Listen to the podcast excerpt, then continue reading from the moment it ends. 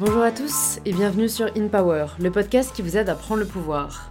Aujourd'hui, je suis heureuse de recevoir Julien Sebag, chef cuisinier et entrepreneur. Vous connaissez mon amour pour les bons petits plats, donc je suis toujours hyper heureuse de recevoir des chefs sur le podcast. Et ce qui est le plus fou, c'est que Julien est un autodidacte.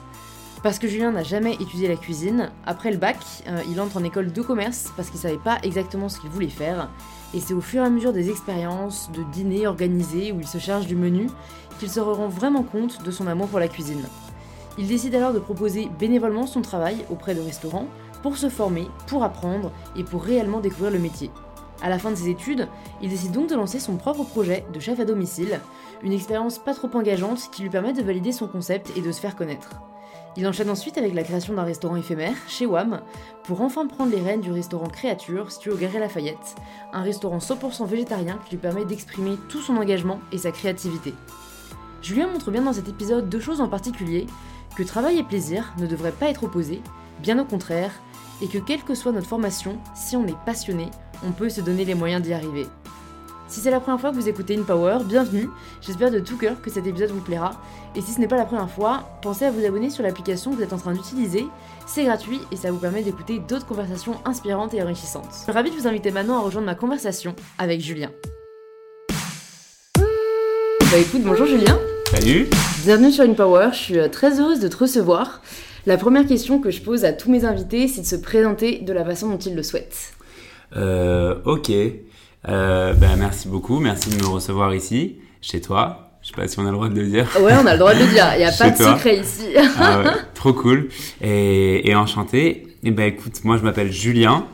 Euh, j'ai 28 ans, putain, déjà 28. Et je suis plutôt grand, j'ai les cheveux assez longs, euh, pas très gros, et euh, j'adore cuisiner. Voilà. J'adore, c'est hyper atypique comme présentation. Juste, je me questionne, pourquoi tu te présentes d'abord par ton apparence physique Ah bah je sais pas. Je sais T'aimes pas bien parce que les gens mettent un visage euh, sur... euh, en fait je le fais pas tout le temps. C'est juste que comme là c'est un podcast et qu'il Ouais. y a que nos voix, Ouais. j'essaye de, de me glisser dans la tête des gens et dans leur imaginaire. Tu vois, vu que là euh, euh, on s'affilie à une voix, peut-être qu'on peut mettre un- une apparence dessus, tu vois, Ouais. et rentrer un peu que, que les gens puissent s'a- s'attabler avec nous vu qu'il y a des chaises vides. Ah, c'est marrant, j'aime beaucoup. du coup, euh, Julien, est-ce que tu peux nous dire quel, euh, comment t'étais quand t'étais enfant? Quelles étaient tes aspirations, tes rêves? Est-ce que tu trouves que t'as changé par rapport à aujourd'hui? Enfin, j'aime bien connaître un peu euh, comment s'est déroulée l'enfance euh, des personnes que je reçois. Euh, écoute, euh, j'ai la chance d'avoir une famille vachement aimante, une enfance hyper colorée avec des beaux voyages. Je manquais de rien, une famille vraiment cool et des copains. Après, euh, le, truc, ce qui, je pense, qui me nourrit aujourd'hui, c'est c'est peut-être ma différence dans le sens où j'avais, j'étais hyper sensible, je le suis toujours. Et quand t'es petit, c'est pas pareil que quand t'es grand. Tu sais, les enfants parfois comprennent pas trop euh, euh, la timidité des autres ou ne comprennent pas trop l'extravagance. Moi, quand j'étais petit, parfois j'avais des côtés peut-être un peu efféminés ou, ou voilà un peu plus sensibles, même dans ma façon de m'habiller, etc. Donc c'était pas pris. Aujourd'hui, c'est pris comme une différence, comme une richesse. À l'époque, c'était plus pris comme euh, voilà. Donc j'étais, il y avait des, il y avait des moments où je me sentais peut-être un peu, euh, je cherchais un peu ma place, tu vois, étant Mm. petit. Et ça, tu l'as réalisé assez vite ou pas? Enfin, comment t'en es amené à réaliser que t'étais hypersensible? Parce que c'est vrai que bah, quand on vit notre propre réalité, euh, c'est difficile de se rendre compte que c'est pas forcément celle des autres. Enfin voilà, comment est-ce que t'as fait ce cheminement et fini peut-être par accepter le fait que bah, t'étais hypersensible? Bah, en grandissant, euh, en grandissant, euh, tu le sens déjà dans le regard des autres et quand tu te fais un peu charrier par les copains, tu vois. Ouais, ouais. Celui qui est toujours la tête en, dans la lune, tu vois, euh, l'atypique, etc. Tu le sens, euh, tu le sens à l'école. À Ouais. partir du collège déjà, voilà. Mais le collège ça va parce que tu t'es, t'es toujours hyper influençable. Tu sais, je sais pas c'était quoi ton. On a tous un délire de collège, tu vois. T'étais quoi toi? T'étais plutôt euh, skateuse, plutôt euh, tectonique, plutôt je sais pas. Tectonique, qui se souvient. Alors moi, collégienne, euh, c'est vrai que c'est vraiment, je pense, la période où on cherche sa place. Ah ouais. à Moi, j'étais très, euh, il faut que j'ai des potes, tu vois, alors très bande, Ah ouais. très euh, assez leader aussi. Et moi, en plus, j'ai changé de, j'ai changé en cinquième. Et c'était assez chaud parce que j'ai changé, euh, enfin même de milieu, tu vois, c'est con, mais je passais du 15e au 7e arrondissement, pas du tout le même Ah délire. Et donc ça, ça a été assez chaud, quoi, de se réadapter et de s'intégrer euh, bah, dans un milieu différent. Euh, mais mais c'est vrai que l'école, c'est un, c'est un peu un révélateur de nos différences. Et ce qui est difficile, c'est que au contraire, au collège, on te demande un peu de rentrer dans un moule. Complètement. Le collège, c'était, c'est une phase un peu de, de ouais, où tu rentres dans un moule.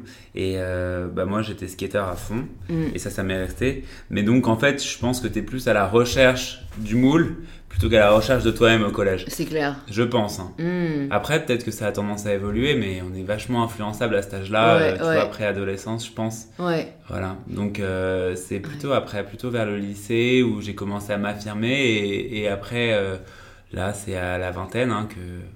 Qu'on accepte vraiment qui on est, euh, Ouais, je pense. Ouais. Je Et pense. du coup, tu pensais t'orienter vers quelle voie? Est-ce que cet amour de la cuisine, tu l'avais déjà euh, à cet âge-là? Écoute, euh, bah, comme je te l'ai dit, j'avais, j'avais une, une sensibilité. Je savais que j'avais envie de m'exprimer un jour. Je savais que j'avais quelque chose à sortir, tu vois, Mm. quelque part. Après, je savais pas quel était mon talent du tout à l'époque. Je savais pas que ça allait passer par euh, mon talent. Enfin, j'espère en tout cas, mais euh, je, je savais pas que ça allait se, se traduire par la cuisine. À Mm. l'époque, euh, je m'intéressais vachement à la mode vers les, mes 16 ans. Ouais, vers là. 18 ans, tu vois, vers le bac, tout ça. Finalement, euh, après, plutôt l'art contemporain, que j'adore toujours, qui sont c'est toujours de mes, de mes passions, mais pas de talent particulier. Et puis c'est plus tard, en voyageant vers euh, 22 ans, donc il y a 5-6 ans, que j'ai commencé à, à, à- à comprendre qu'il y avait, qu'il y avait euh, que cet amour, il- enfin que cette enfin, voilà, que- Sensibilité et sensibilité, tout, ouais. elle, allait, elle allait passer par euh, quelque chose qui dépassait euh, la passion qui, qui, est- enfin, qui est vitale, quoi. La. Ouais. Et est-ce que ça a été difficile pour toi, du coup, de genre choisir tes études, à- même le bac et après le bac, Mm. quand t'étais là, bon, tu savais que t'avais un besoin Ouais. d'expression. En plus, c'est pas le truc qui est hyper valorisé dans le système scolaire. Euh, comment, du coup, est-ce que tu t'es un peu euh, orienté et est-ce que c'est une période euh, qui a été compliquée? Parce que c'est vrai que quand Ah on ouais. sait pas, on a un peu cette pression euh, en mode il faut que je sache, quoi. Bah, tu vois, il y a plein de gens qui disent que en France, on est quand même ouf de, de donner, de de laisser un peu les gens se, se, enfin, les- c'est quand en fait que tu choisis, enfin, on est toujours sur le système bac L, E ES, S? Bah écoute, maintenant ça a changé. Je euh, comprends plus. en fait, maintenant il n'y a plus une seule spé, c'est tu dois choisir plusieurs matières qui ah t'intéressent. d'accord. Donc c'est un peu plus ouvert, un peu plus pluridisciplinaire, mais t'as quand même ce côté. euh, bah, est-ce que tu choisis la philo? Est-ce que tu choisis euh, les matières scientifiques? Ouais. euh, Donc il y a un peu Ok. toujours ce système de cases. Ok. Bah franchement moi ça m'allait parce que franchement j'avais aucune je ne pense je pense que c'est vraiment compliqué de savoir ce que tu veux faire à Ouais, 16 ouais. piges, tu vois, c'est chaud aux 15 piges. Donc c'est bien qu'on te laisse encore des juste on dit qu'est-ce que t'aimes bien? Et tu vois ça affine le truc après petit à petit. Euh, moi personnellement en sortie de bac, je sais pas en fait. Mm. C'était pas qu'est-ce que j'ai envie de faire dans la vie, c'est qu'est-ce que j'ai envie de faire l'année prochaine en fait, tu vois. Mm. Et qu'est-ce que j'avais plutôt envie de faire une école plutôt qu'une fac parce que je, je préférais être un peu couvé. Ça, je le savais. Euh, je savais que j'avais envie de faire un truc qui me laisse le maximum de portes ouvertes. On m'a dit fais une école de commerce parce que je savais pas vraiment ce que je voulais faire. Mm. Après, il y en a d'autres, ils savent, c'est médecine, c'est comme ça, tu vois. Mais c'est chaud, hein. moi je me mets. euh, cette phase-là, elle est bizarre. Hein. Ouais, les Je sais pas comment c'est passé pour toi. Tu... Enfin, comment ça s'est passé pour toi? Alors j'ai toujours voulu être journaliste, enfin d'aussi que je me souvienne. Et du coup, euh, alors c'est vrai que moi assez tôt, euh, j'ai voulu faire Sciences Po. Donc euh, Ouais. c'est c'est vrai que D'où le, d'où le petit patch là. Ah, d'où le petit sticker. Oui, ouais, alors ça sticker pour sur son l'anecdote, c'est hein. que j'ai racheté l'ordi d'une amie en première année à Sciences Po pour Ah faire ouais. des économies. Et en fait, elle m'a filé son, son ordi avec ses stickers et je les ai pas bougés. Putain, il, a, il a bien vécu 50 l'ordi.000, Hein. Ah ouais, ouais, ouais. ouais. Franchement, euh, je suis assez fière. Et, et du coup, euh, bah, c'est vrai que euh, du coup, c'est plus facile quand t'as un objectif. Euh, moi, mon objectif, du coup, c'était vraiment Sciences Po. Je savais que je voulais être journaliste, mais après, c'était pas non plus.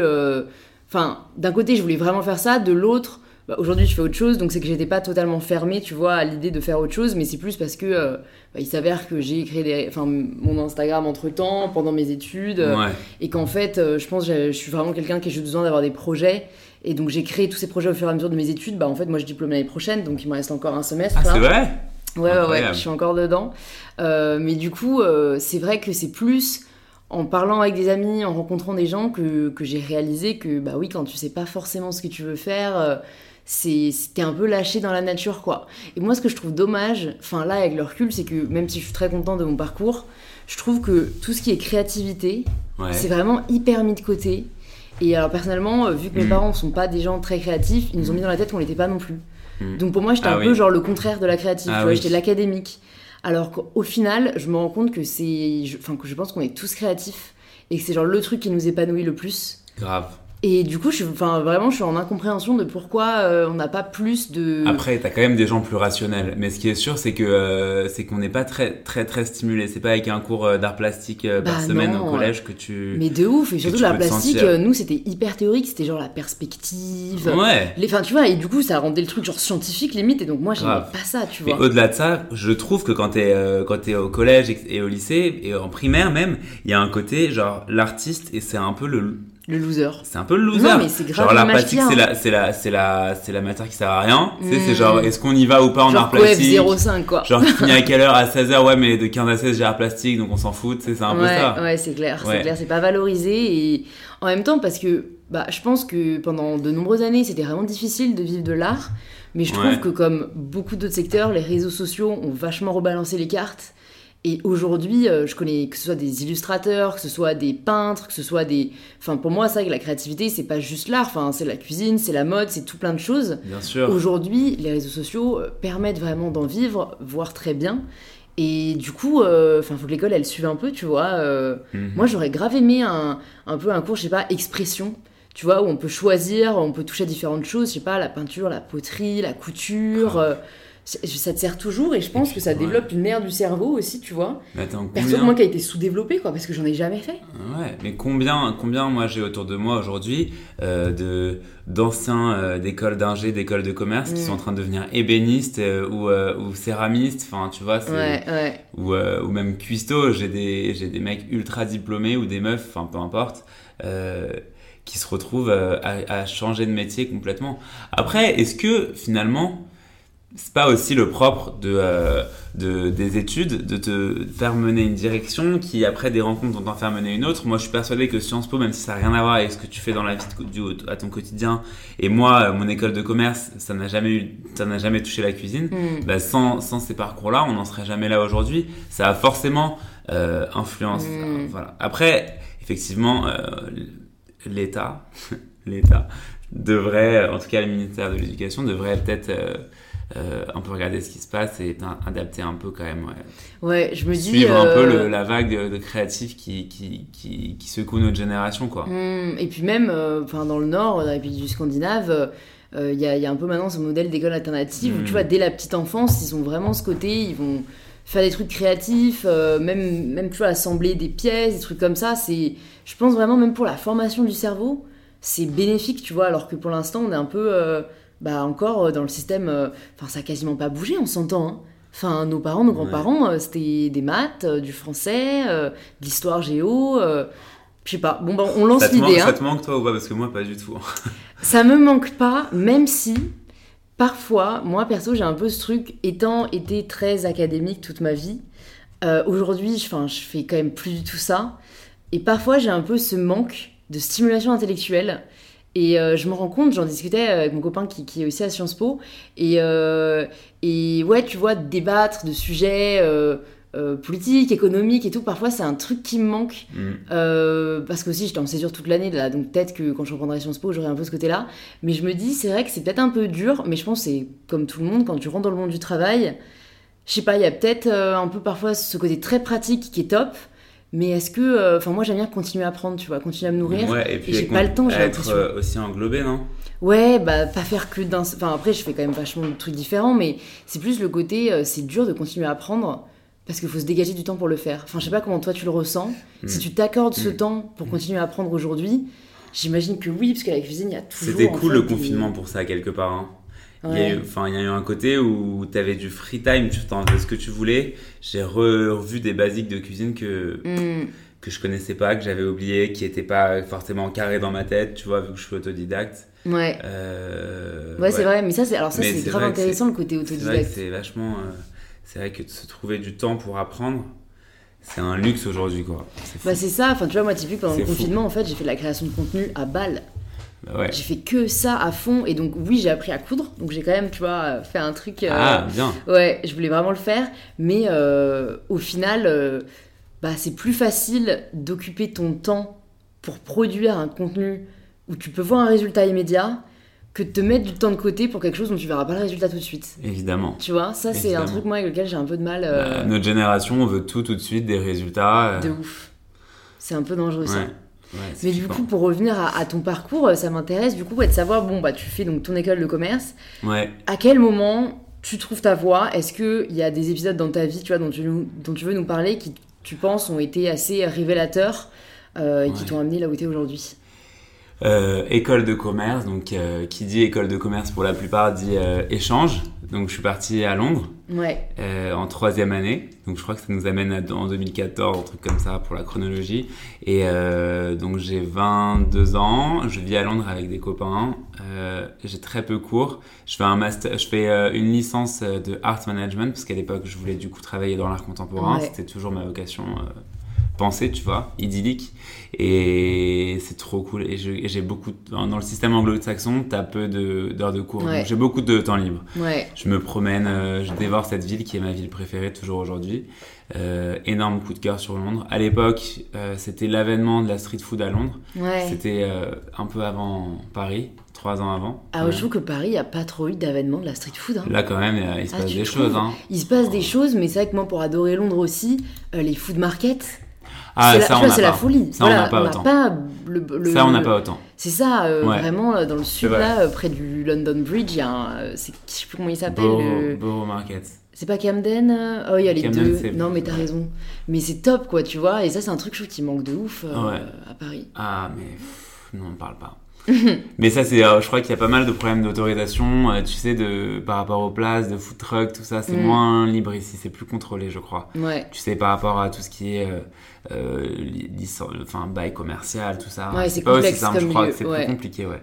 Mais, euh, Donc, du coup, gros coup de cœur pour Londres. du, ouais, du coup, et pour toute cette food, tout- toute la vie est tournée autour de la food, tu vois, là-bas, à cette époque-là. Mais quand même, aujourd'hui, c'est beaucoup à Paris, tu vois, avec un ça, c'est quand même vachement ça. Euh, à Londres, en tout cas, c'était c'est déjà sous la lumière il y a 3-4 ans. Et donc, je suis là-bas et je comprends rien. Et puis, je découvre Ottolenghi, tu sais, le fameux chef qui a Ouais. écrit tous les livres euh, méditerranéens. Et je tombe amoureux de cet univers. Euh, et je commence à cuisiner pour mes potes, pour mes colocs. Je leur fais à manger toute la journée, vu que j'ai du temps. Au début, c'est euh, je fais à manger bah, parce qu'on n'a pas trop d'argent et que du coup, on veut pas aller au resto. Mm. Donc, faut bien manger. Et, euh, et après, je, ils commencent à bien kiffer, moi aussi. Tu vois Donc, Mm. je fais de plus en plus. On commence à recevoir les copains, les autres copains de Londres qu'on se fait à la maison. On fait des grands dîners. euh, Puis après, il y a les copains de Paris qui viennent, la famille. Donc, je fais des, encore des grands dîners. Et je me prends vachement au jeu. Et, euh, et là, à l'époque, je sortais une meuf, avec une meuf, pardon, excuse-moi. Je sortais avec une meuf qui habite, euh, qui habite à Tel Aviv. Et donc, j'ai commencé aussi à faire des, allers- des allers-retours euh, Londres-Tel Aviv. Et pareil, là-bas, c'est, enfin, la cuisine euh, israélienne, méditerranéenne, là-bas, avènement en 2014. Donc, je me fais subjuguer entre Londres et Tel Aviv euh, de bouffe. Et donc, voilà, je suis à fond. L'année suivante, je vais vivre à Tel Aviv pour elle. Et je commence à bosser dans des restos pour voir si c'est juste un, un pressentiment ou si c'est une vocation. Et euh, bah, je me fais euh, massacrer. Clairement, je Bienvenue comprends dans le rien. monde de la restauration. Ouais, j'étais en mode ah trop cool, on va faire un- une petite salade, ça va être trop sympa, euh, tu vas voir, ça va être trop bon et tout. En fait, j'ai compris que entre euh, la passion de se faire à manger ou faire à manger quand tu reçois chez toi et de euh, et de travailler en restauration avec des règles d'hygiène, avec une brigade, avec euh, des chaînes du froid à respecter, avec des volumes énormes à respecter où parfois tu peux sortir 200, 300, 400, 800 couverts par jour. Euh, c'est pas la même chose de faire 700 fois une salade par jour et une fois une salade pour tes copains. Vraiment pas. Donc là, le, le, le test, il est vachement intéressant. Il est, est-ce que je garde cet amour et cette flamme et cette passion pour la bouffe euh, dans, ce- dans ce schéma-là? Ou est-ce que, en fait, ça me saoule? Et ce que j'aime, c'est cuisiner euh, pour mes potes. Comme plein de gens, hein. Tu sais, il y a plein de gens qui sont de très grands cuisiniers, mais ça En reste à la passion, maison. Ouais. hobby, quoi. Ouais. De ouf. Beaucoup, beaucoup. Surtout euh, en ce moment, avec avec le confinement, il y en a beaucoup qui se sont euh, révélés. J'ai eu tellement de messages, genre euh, de conseils, tu sais, de, de petits cuisiniers en herbe. Voilà. Et donc, euh, issu de ça, en fait, je me fais massacrer et euh, je mange mon pain noir. Et pendant un an je, de césure de mon école, euh, donc, parce que c'était l'année d'après euh, mon échange universitaire, je rentre en master, je fais une césure, je pars à Tel Aviv et je, je fais que bosser dans des restos. Et je rentre et en fait euh, la flamme s'est pas éteinte du tout, éteinte, ouais, du tout. Donc à mon retour à Paris, je continue mon master et le soir, je vais travailler dans des restos euh, pour approfondir. euh, euh, voilà, je peux donner Mm. des noms comme Isnon, etc. Mais alors ça, ça, me- ça me questionne parce que, donc tu le dis, hein, tu t'es fait massacrer entre guillemets, donc euh, Ouais. dur retour à la réalité, dure prise de conscience, mais ça ne t'arrête pas parce que c'est vrai que pour des personnes qui peut-être tu vois, sont dans le doute justement entre des passions et peut-être une voie plus classique ou ce qu'ils avaient imaginé, qu'est-ce qui te fait dire que malgré le fait que ce soit pas du tout ce que tu t'es imaginé, tu veux quand même continuer Tu sais, euh, je pense que ça c'est très important de le préciser. Euh, pour, pour certains, enfin, quand tu vois des réussites de l'extérieur, tu te dis waouh, c'est génial et waouh, c'est pas si compliqué en fait parfois, tu vois. Suffit d'être beau, suffit de mettre des belles photos, surtout les gens ne se rendent pas compte de ce que c'est d'être influenceur euh, et de créer du contenu comme toi. Ça demande un travail, un, une créativité, un, de, de, tu t'aimes tellement de toi en vrai et d'engagement et tout euh, que en vrai on peut pas faire de grandes choses sans sacrifice et sans se donner à fond. Mm. Ça c'est sûr, Mm. tu vois. Ça, il n'y a pas de sujet. Donc bon, euh, quand tu te fais massacrer, euh, à un moment donné, dans la vie, tu faut savoir ce que tu veux. Est-ce que tu as envie de tout défoncer ou est-ce que euh, tu préfères euh, être, avoir une vie plutôt rangée et Ça dépend, tu vois. Moi, en l'occurrence, j'avais des choses à prouver, je pense, et à exprimer depuis longtemps. Je le savais. J'avais j'avais un mal-être, tu vois. Je savais qu'il fallait que... J'étais pas encore... J'avais pas éclos, quoi. Vraiment pas. Et je sentais que c'était ma porte... euh, c'était la porte... euh, voilà. Donc j'ai fait des petites dépresses, hein, parce que je me suis vraiment fait massacrer, parce que tu viens pas du milieu, t'as pas fait d'école, il y a rien qu'une posture, Mm. euh, une façon de couper, euh, des horaires à tenir. Tes jambes, elles sont pas habituées à faire des, des services de 10 heures d'affilée et de te réveiller le lendemain matin, matin à 7 heures alors que tu t'es couché à 3 heures après le service. Tu vois que tu manges rien de la journée parce que tu es en service. Euh, des- le corps doit s'habituer à ça. Ouais. Tu vois, moi aujourd'hui, j'ai des, des, euh, des, des, euh, des cuistots qui ont été façonnés euh, depuis CAP, école, qui ont fait des stages et qui après, tu vois, qui ont travaillé dans des grandes maisons, qui arrivent, les mecs déjà, c'est des, c'est des diamants bruts. Mm. Il faut le créer, le diamant. Franchement, Mm. on n'a rien sans rien. Ça, Mm. c'est sûr. N'écoutez pas ceux qui vous disent que c'est facile, c'est impossible. Je Ouais, pense que, ouais, je pense que tu es assez d'accord là-dessus. Ouais, je suis carrément d'accord, mais c'est vrai que c'est euh, pas facile. Tu vois, moi, je suis jamais passée euh, par une phase de, de dépression avant, enfin, dans, le métier que je fais, et, et quand même où je me serais dit, il faut que je persévère, tu vois. Et donc, je pense que ça peut être difficile quand euh, on vit des moments durs de, de réaliser que si c'est quand même, euh, que c'est Oui. quand même sa voie, tu vois. T'as quand même des phases de surchauffe, t'as quand même des périodes de surchauffe. Ouais, ouais, mais c'est plus, euh, tu vois, de la fatigue que, que du dégoût ou que. Ah non, je t'ai pas, je t'ai pas parlé de dégoût, je t'ai pas le, le, le dégoût, le dé- je pense que j'étais à la barrière du dégoût, mais juste, j'étais pas dans le dégoût, j'étais dans le euh, challenge, tu vois plus. Ok. Je me faisais un En peu. gros, euh, c'est plus est-ce que j'ai l'étoffe de. euh, et Est-ce tu que, voulais ouais. prouver que tu l'avais, quoi. Non, et puis, et puis euh, quand tu vas travailler dans des restaurants où il y a un certain standing et que tu n'as fait aucune. Enfin, c'est quand même. C'est pas un jeu, c'est un métier. J'avais pas de formation, tu vois. Et d'ailleurs, ça, est-ce que ça n'a pas été Ah, ça a compliqué été- ah, bah, de te faire début, ils m'ont- accepter et tout Ah, au début, ils m'ont fermé la porte au nez, donc j'ai dû commencer par la petite porte. J'ai été, j'ai fait un peu de plonge. Ouais. Euh, euh, j'ai fait, euh, j'ai travaillé d'abord dans des fast-food, tu vois, au début. Euh, voilà, pour, pour- j'ai monté, crèche- je suis monté crescendo, pardon, jusqu'à arriver dans les restaurants qui m'intéressaient là-bas. Euh, Bah ça c'est cool de le dire aussi parce que Ah oui, oui, non, parfois mais- les gens ils se rendent pas compte. euh, Enfin déjà donc c'est un message même si vous n'avez pas fait d'études dans un certain domaine, Ah, ça, vous oui. pouvez arriver à votre rêve et il va peut-être falloir passer par la petite porte et il faut en avoir conscience et faut pas euh, le rebuter quoi. C'est À fond, à fond.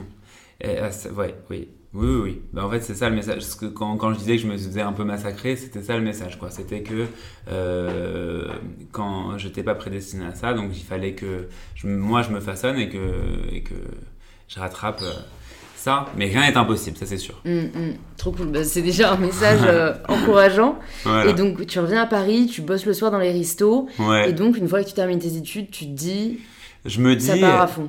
Bah, en fait, une fois que je finis mes études, je vais voir mon patron de l'époque. Je lui dis, euh, bah déjà, je fais un, un grand mémoire qui m'a pris beaucoup de temps sur, euh, sur, c'était en 2017, ouais, septembre, euh, sur euh, les défis euh, de l'industrialisation de la nourriture, tu vois, donc le fait qu'on on, on élève euh, de la viande en batterie, tu vois, et que on fasse de la pêche intensive ou bien qu'on qu'on euh, cultive des produits hors sol ou qu'on fasse beaucoup d'importations de produits du monde entier ou qu'on fasse des trucs en Espagne avec plein de, de voilà. Hum. Pourquoi? Quelles sont les solutions? Pourquoi on fait ça? Ce que ça implique euh, en termes d'écologie, ce que Mm. ça implique sur le corps et, et vers quelle ouverture tendre pour euh, que ça aille mieux et de quoi est fait demain. Quoi. Hum, hum. Ça m'a passionné, ça m'a pris six mois. Euh, et ça m'a vachement euh, ouvert sur, euh, sur la beauté du métier, sur tout ce qui est produit, etc. Je pense que ça m'a fait gagner beaucoup de temps dans ma carrière où en fait je me suis rendu compte que c'était pas la, la technique et tout qui a importé, mais tout ce côté-là, amour et partage avec des producteurs, tout ça, tu vois, tout ce qui fait plus un chef, entre guillemets, tu vois, la Mm. vision Mm, d'une mm, cuisine plutôt que la cuisine euh, en tant que. en Ouais, tant la que- philosophie, quoi. Exactement. Mm. Et puis je vais voir mon patron d'époque, je lui dis écoute, je vais être diplômé euh, d'une école de commerce, Euh, c'était sympa. Maintenant, moi, j'aimerais monter un concept, j'aimerais faire qu'on fasse ensemble euh, du domicile. C'était chez Miznon à l'époque, le restaurant de pita assez connu. Ouais. Euh, il m'a dit euh, que j'adore d'ailleurs toujours. Il m'a dit écoute pas le temps, on fera ça plus tard. Et donc moi j'ai dit ok je vais le faire tout seul. Je me suis dit qu'en fait à domicile il n'y avait pas de traiteur ou de, de cool quoi, tu vois. Il y avait plein de restaurants trop branchés, trop cool qui ouvraient dans les quartiers un peu populaires ou pas. Et je me suis dit mais pourquoi il n'y a rien à domicile? Si demain je veux faire mon anniv chez moi ou je veux me marier ou quoi, c'est toujours très classique quoi. Mm, mm. Donc euh, j'ai monté euh, ça et j'ai commencé à aller chez les gens euh, et ça a tout de suite pris. Voilà. Ok. Et, euh, et Ça, c'est trop cool. Donc, en fait, tu t'es dit dès le début, à la sortie de tes études, que tu voulais lancer ton concept. Si t'avais quand même Bah, retiré ça de ton parcours, c'est que c'était oui. pas pour toi le.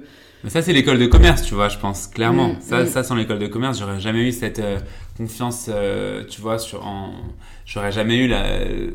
Enfin, déjà, le, le côté compta, euh, etc., le côté euh, rentabilité, business model et tout, euh, business model, ouais. etc. Ouais.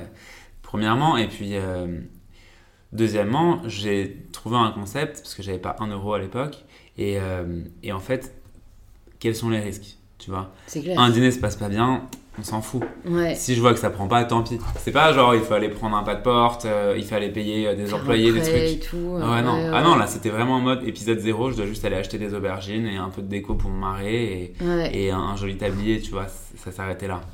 Et, euh, et, et j'y allais en métro avec tous mes sacs et mes trucs. Bon voilà, au début j'ai un peu, c'était un peu à l'arrache, mais quand, quand c'était sans risque en fait. C'est pour ça que je me Mm. suis lancé. Je me suis dit au pire, euh, Mm. qu'est-ce que j'ai à Ouais. Et en termes, euh, bah, même hyper pratiques, euh, comment, enfin, genre, est-ce que tu te souviens du premier dîner que t'as donné Euh, Ah bah Quelles oui, ont été un peu, Bien sûr. enfin, quelle a été ta réflexion, ta stratégie Tu vois, raconte-nous le, le, le Ah bah, day bien one. sûr. Moi, j'étais en mode, ok, on va faire un truc trop original. euh, je vais prendre rendez-vous avec la cliente. On va, on va demander qu'est-ce qu'elle a comme vision de son anniversaire, qu'est-ce qu'elle veut comme. Enfin, j'allais super loin dans le truc. En fait, elle m'a dit, voilà, t'as tant de budget, tu fais, tu fais ce que tu veux avec. Donc moi, j'ai fait toutes les recettes que je connaissais à l'époque. Euh, Il y avait des recettes un peu de mise euh, il y avait des recettes de mes, issues de mes voyages. Tu vois, c'était très méditerranéen. Et j'ai commencé à, et j'étais tellement excité qu'en fait, je voulais un peu cuisiner devant les gens. Tu vois, donc je mettais, je posais tout sur un buffet. C'était un truc pour 30 personnes avec tous mes potes, hein, je vais te le dire. C'est une pote à moi qui m'a fait ça pour me lancer. Forcément, au début, Ah oui, j'allais oui, oui. dire, tu vois, le réseau. Ouais, ouais, je l'ai euh, fait à perte ce dîner-là, mais je suis toujours très content de l'avoir fait. Et, euh, et en fait, ce qui s'est passé, c'est que j'étais tellement frustré parce que tout le monde était un peu bourré, vu que c'était un anniv, et que les gens sont arrivés tard à 22h30, 23h. J'étais tellement frustré que personne regarde trop le buffet qu'en fait, je me suis mis derrière la table et j'ai commencé, pour attirer l'attention, à tout dresser devant les gens, tu vois. J'ai posé sur du papier cuisson et j'ai commencé à cuisiner vraiment en mode. euh, comme, enfin, comme une œuvre d'art sur le moment, quoi, tu vois, Mm, ou genre, mm, euh, comme une mm. prestation plutôt, tu vois. Et là, tout le monde s'est retourné, a sorti son téléphone et a commencé à mettre des stories. Et, euh, et en fait, euh, c'est là où, après ce dîner-là, où ça a direct buzzé un petit peu et où après, j'ai eu plein de demandes et j'ai continué, continué, continué. Et en fait, je me suis rendu compte que ce que j'aimais dans ce métier, c'était le partage. C'était le, le, le côté euh, vachement euh, vivant, euh, tu vois, l'instant avec le client, comme ça, tu vois, je vais faire goûter. hmm, Voilà. Ok. Ça s'est fait comme ça. Ouais, donc c'est hyper intéressant. Donc en fait, c'est. En fait, tu dirais que c'est les réseaux sociaux qui t'ont aidé à, à monter ton business? Ah oui, ah oui, oui, complètement. Au, début, au début, oui. Au Donc ta deuxième commande, ton deuxième dîner, il est venu de. De quelqu'un qui avait une story de quelqu'un. D'accord, c'est incroyable. Ouais, ouais, Parce que. complètement. Est-ce que tu avais un peu réfléchi à comment t'allais trouver des clients? Est-ce que tu avais pensé à des stratégies de Bah, communication? mm, ouais, je non, en vrai, enfin, je me rappelle pas de comment je pensais, mais oui, je savais que je me forçais à poster des photos sur Instagram parce que je sens, enfin, je voyais bien que les cuistots euh, euh, à l'époque, les chefs qui Mm. marchaient, tout ça, c'est des gens qui publiaient beaucoup, etc. Ouais, ouais. Et je découvrais Instagram. Pour moi, Instagram, c'était genre, je mettais une photo de moi et ma grand-mère pour son anniversaire, euh, tu vois. Et Ouais, ouais, c'était un peu Facebook à mois. Oui, à quoi. fond, ouais, Mm, grave. Ou pour mm, mettre des jolis filtres, tu vois. Je sais, mon, mon, euh, Instagram de l'époque, il ressemblait à, à que dalle. Il était fermé, il était tout. Et du coup, j'ai dit, allez, on y va. Et, puis, euh, l'engouement des gens euh, euh, a été vachement incroyable parce que c'était original, quoi. Et puis surtout, à l'époque, enfin, encore maintenant, je trouve c'est dingue. tu veux faire ton anniv, t'invites 20 copains à la maison. Soit tu les invites à 23h et c'est une grosse tôle et c'est galère pour les voisins soit tu les invites pour dîner et tu fais quoi? Tu passes ta journée à cuisiner ou alors tu, ça te coûte 500 balles de traiteur ou de pizza ou franchement tu as envie de marquer le coup, tu fais venir un, chef à domicile comme ça, soit moi ou un autre. Et, euh, et, à fond. Et puis après, à l'époque, si je pensais, il y avait des sites qui, mettaient des chefs à domicile en avant et tout. Mais moi, ce que je voulais, ce que je voulais vraiment, c'était montrer que je n'étais pas chef à domicile en fait. J'avais monté un concept qui s'appelait Je cuisine chez toi, toujours d'ailleurs et, euh, et où euh, c'est pas moi Julien Seba qui vient forcément cuisiner chez toi, c'est on ramène un peu de déco, euh, une mise en scène, on cuisine devant les gens, on partage, tu vois. Mm. C'est vraiment particulier, c'est pas juste, c'est pas les petits plats dans le, c'est pas comme au resto quoi. Ouais ouais ouais, je comprends. Tu vends vraiment une expérience plus que juste oui, de oui. food. Mais tu donc ça fait la soirée quoi, tu vois, c'est cool. Quand t'as 22 copains à la maison à la cool en mm. mode buffet, t'as plutôt envie que ce soit genre libéré, mm. que t'aies des gens sympas qui viennent faire partager de la bouffe plutôt que tout le monde soit euh, ouais. Euh, assis comme ça, tu vas au resto quoi. Ouais, ouais, je suis totalement d'accord. Et du coup, euh, à partir de. Enfin, j'imagine que tes journées là, ça devait être un peu compliqué parce que donc d'un côté tu dois préparer la food, d'un côté tu dois ah. peut-être organiser ta compta, penser à la suite. Ah enfin, tu devais avoir différentes casquettes. comment est-ce que tu as géré un peu tout ce développement? Bah, tu sais, quand, quand tu montes un concept et qu'au début ça marche, t'as une adrénaline tellement inexplicable, tu vois, genre, enfin, tu as dû la ressentir. T'es en mode, euh, tu comptes même pas les minutes, ni les heures, ni les jours, ni les, tu vois, je me rappelle même pas de mon dernier jour de repos, mais je m'en fous en fait parce que c'est, c'est pas du travail quand c'est ta passion et que les gens te, te, montrent de l'intérêt, de la reconnaissance. Enfin, c'est, mm. la meilleure drogue au monde. Donc euh, là, il n'y avait pas de limite. Euh, je faisais que bosser et j'étais vachement bien entouré, vachement bien conseillé. Et euh, mes parents m'aidaient vachement, ils m'ont prêté leur euh, appartement euh, en tant que labo, tu vois, où je ouais. mon matos, ou voilà, ils m'ont prêté leur voiture à l'époque parce que je pouvais plus continuer en métro, je me cassais le dos. Ouais. voilà, au bout d'un moment, j'ai pris une stagiaire assez rapidement qui était en école de cuisine à côté, qui m'aidait beaucoup.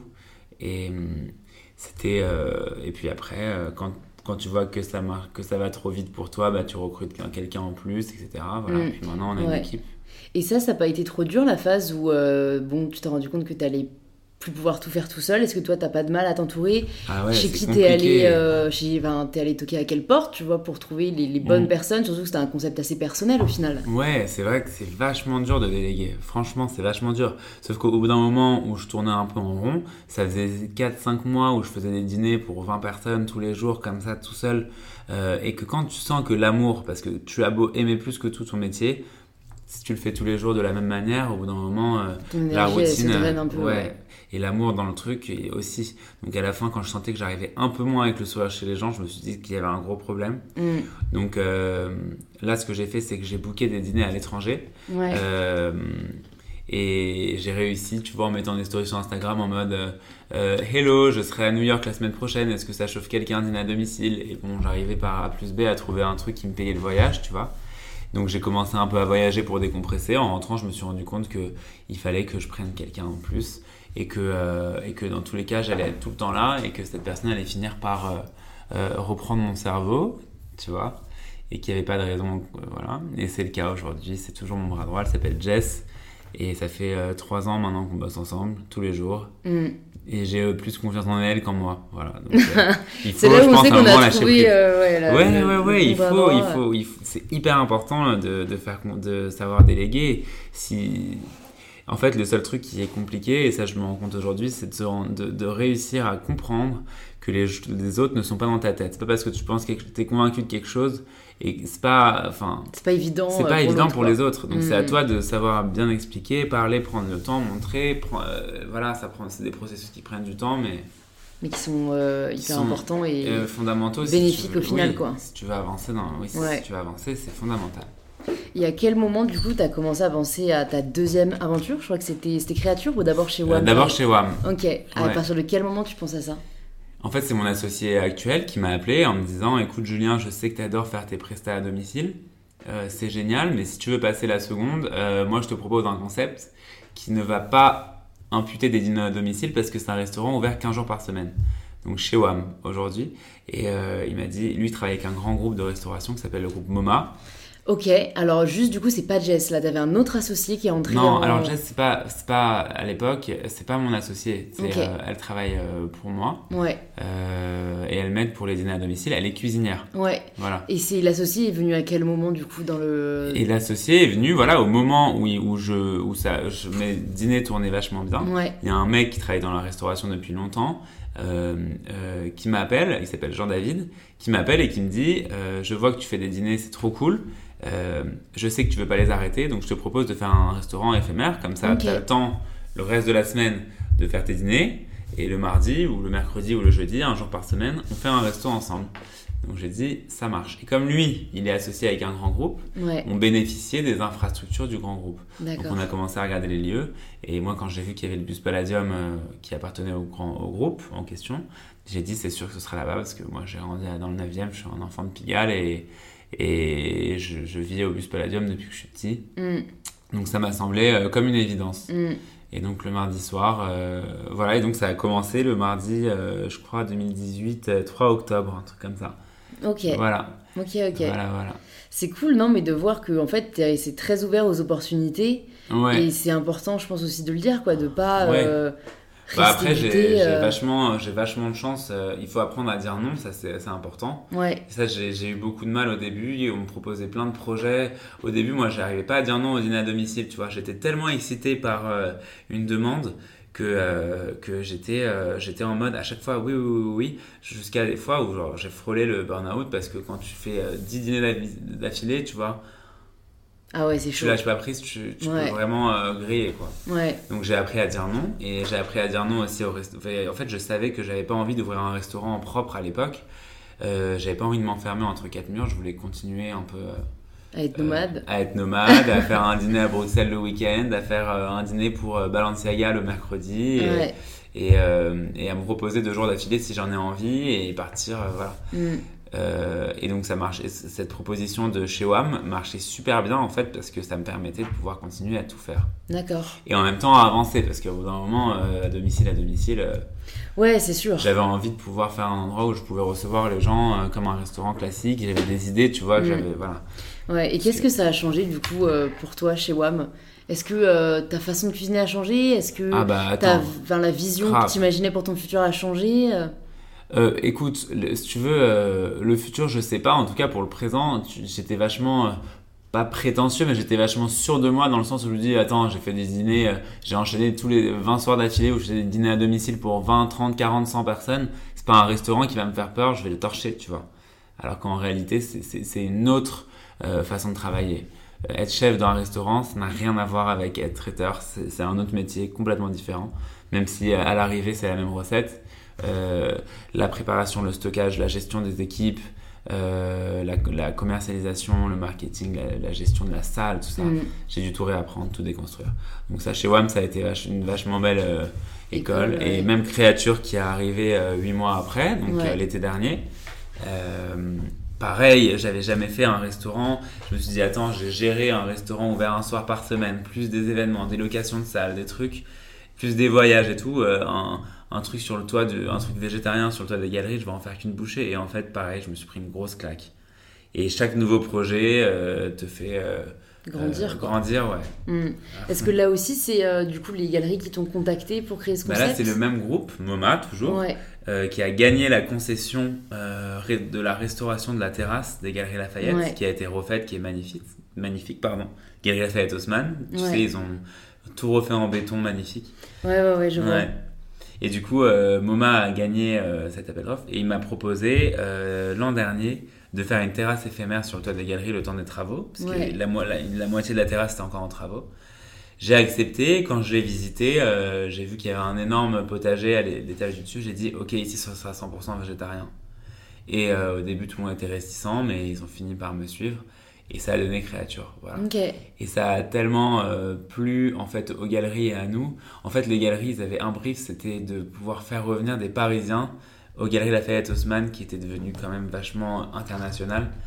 Euh, puis même pour un Parisien, c'est un peu l'enfer, tu vois, d'aller là-bas, genre c'est bourré de monde.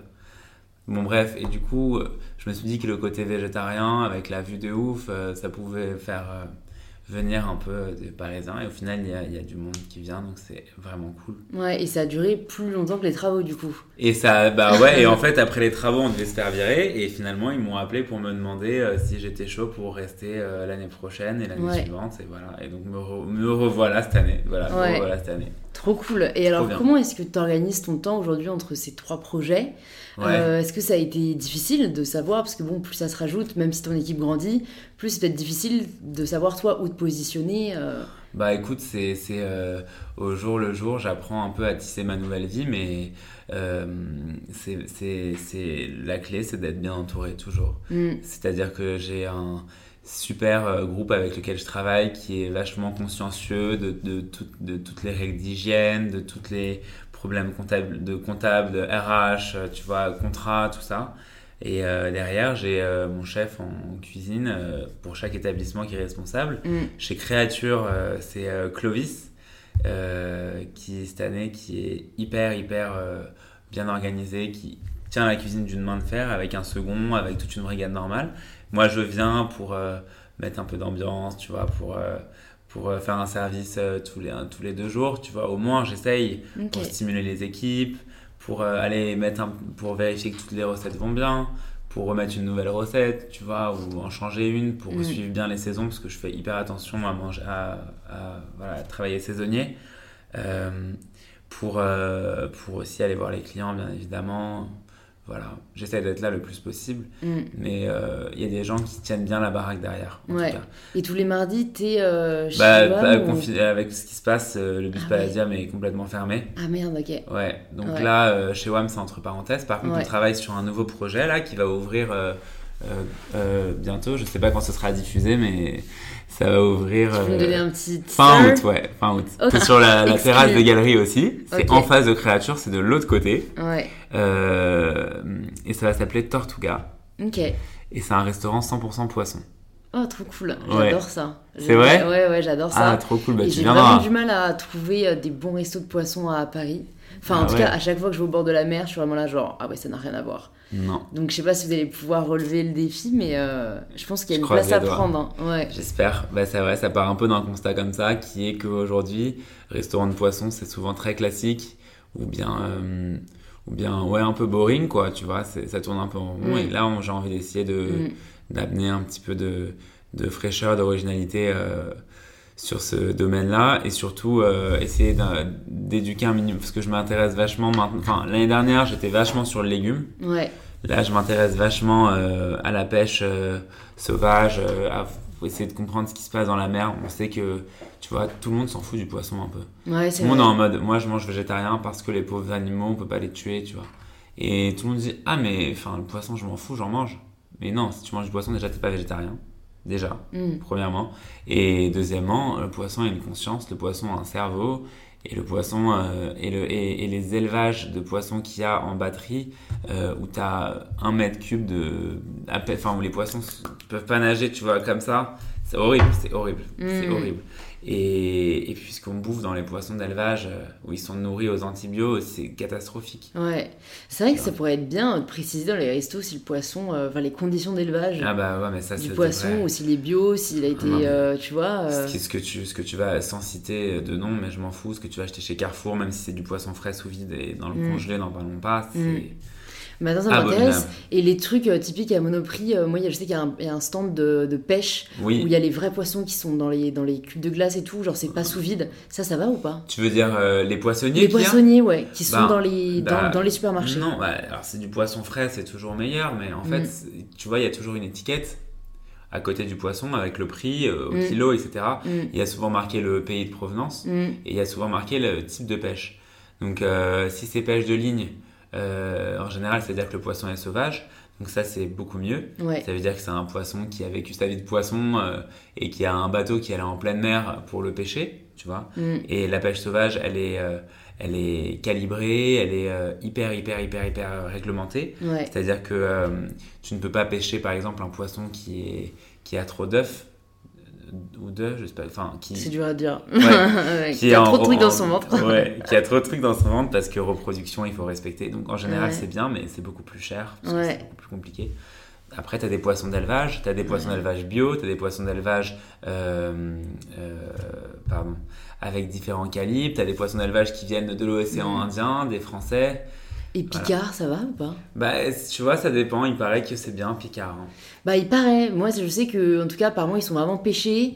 euh, et qu'après, c'est direct Ouais. mis euh, sous congèle. Donc, en plus, niveau qualité du poisson, euh, c'est quand même mieux que peut-être s'il s'est trimballé dans les rues de Paris. je sais pas. Ça, Mais je euh, regarde, moi, ça, souvent les c'est bien. labels. En fait, au moins, Picard, c'est Oui. assez évident, tu vois. Bah, s'il y après, a- tu vois, le- toutes ces histoires de labels aussi, oui, voilà, c'est ce que j'allais dire. Le label rouge, ça veut rien dire, hein, tu vois. Le label MSC, euh, pêche durable. euh, Oui, ça c'est pas mal. Ouais, moi, je Bah, il, faut, ça. il, faut, il, faut, il, faut, il faut regarder les labels. Ouais, en fait. non mais c'est cool parce qu'aujourd'hui dans l'alimentation, euh, on s'intéresse vraiment plus juste à ce que tu as dans l'assiette, mais À la d'où ça vient et c'est grave génial. important. Ouais. C'est euh, génial. Pour nous, cuisiniers, ça, enfin, c'est Mm. vraiment, euh, ça fait vraiment très plaisir et c'est vraiment encourageant. Et, et c'est enfin, c'est fondamental parce qu'on partait complètement en couille. ouais, c'est vrai. C'était un peu le wake-up call quoi. Ah ouais, on allé loin. hein. Ouais, on est allé loin. J'espère pas trop loin. euh, J'espère que bah, des personnes comme toi, tu vois, peuvent montrer qu'il y a un nouveau moyen de, de produire, de consommer, de, de manger. Euh, J'ai trois petites dernières questions pour toi. Oui, avec plaisir. Euh, D'abord, est-ce que tu peux me dire s'il y a une ressource qui t'a particulièrement inspiré dans ta vie, que ce soit une œuvre qui t'a chamboulé, un livre, Mm. un documentaire, une photo, ce que tu veux, mais que tu aimerais recommander aux personnes qui nous écoutent Euh, euh, oui, avec plaisir. Euh, moi, la première, c'était, je pense que c'est l'œuvre complète de Tim Burton, dont je suis très très fan. Que ce soit pour, euh, déjà pour les dessins qui me touchent vachement, euh, les couleurs utilisées, euh, les, les formes aussi, tu vois, hyper imparfaites. Mm. Et ça se retrouve aussi dans ces personnages, beaucoup avec euh, Johnny Depp, tu sais, par exemple dans Edouard aux mains d'argent, où, où tu as toujours alors, des monstres gentils et, et, et ces personnages naïfs, hyper imparfaits, ces faux héros, tu vois. Et en fait, il y a toujours une morale à la fin où tout est bien qui finit bien et où euh, l'amour euh, triomphe. C'est rarement pessimiste. Et en fait, moi, je me nourris de ça et je me, ça m'a vachement donné confiance en moi en me disant que euh, la vie c'était un peu un conte de fées et que même si je suis imparfait, euh, euh, j'existe comme ça finir. et ça peut bien se passer et, et je m'identifie vachement à ces personnages en fait. Et, à- et puis et puis en ma cuisine elle l'est, tu vois, c'est Mm. une cuisine simple et imparfaite clairement, mais il n'empêche que elle plaît parce qu'elle est insouciante et naïve, je pense, Sincère, et colorée, tu vois, et mm. voilà, et sincère. Trop cool. Voilà. Ensuite, j'aime bien demander aussi euh, si tu pouvais entendre quelqu'un sur ce podcast, qui est-ce que tu aimerais entendre? Euh, genre en invité? Ouais, Ah bah Tim Burton du coup. Tim Burton du coup à fond, je veux trop savoir ce qui se passe dans sa tête. Il est, je le trouve tellement touchant, ce mec. Ouais, bah ça pourrait. Fascinant. je vais essayer de creuser, voir si ça serait Euh, possible. ouais, c'est sûr que ça peut. Je suis sûr que tu peux y arriver. Ouais, bah c'est bien, c'est un nouveau défi. Et du coup, euh, ma dernière question, c'est la question euh, signature du podcast. Ça signifie quoi pour toi prendre le pouvoir de sa vie? Euh, ça, signifie euh, s'assumer, savoir se regarder dans la glace et dire euh, je suis moi, je m'aime comme je suis, je suis content, et voilà. Et accepter euh, sa sensibilité, sa sexualité, tu vois, être bien dans ses basques. Pas vivre à travers la société, mais vraiment se laisser. se laisser, enfin, se laisser s'exprimer, quoi. Mm, mm. Lâcher prise. Trop cool. Bah, merci beaucoup Julien d'être venu sur InPower. C'était euh, grave cool d'échanger avec toi. Ah bah ouais. Si les personnes qui nous écoutent veulent en savoir plus sur toi, les découvrir euh, tes différents restos, où est-ce qu'on les redirige? Et bah venez sur Insta, euh, Julien Sebag, SE2BAG, je vous attendrai, je répondrai à vos questions et puis je mets toutes les infos et tu peux tout retrouver un peu Ouais, ouais, ouais. globalement ouais, là-dessus, mes restos, Super. tout est dans la bio. Trop cool et je mettrai aussi le lien quand même de, de tes restos euh, dans la barre de description pour toutes les personnes qui sont curieuses d'aller voir. Merci beaucoup. À très vite. Salut. Salut. Merci de vous être rejoint à ma conversation avec Julien. Si elle vous a plu, vous pouvez nous le faire savoir en partageant un post ou une story sur Instagram, en nous taguant juliensebag et mybetterself pour que l'on puisse le voir et interagir avec vous. Vous pouvez aussi envoyer l'épisode à deux amis qu'il pourrait aider ou inspirer et laisser un petit 5 étoiles sur Apple Podcast pour que je puisse y voir votre commentaire. Je vous remercie sincèrement d'avoir écouté cet épisode jusqu'au bout, ça fait chaud au cœur, et on se dit à très vite pour un tout nouvel épisode d'InPower. Power.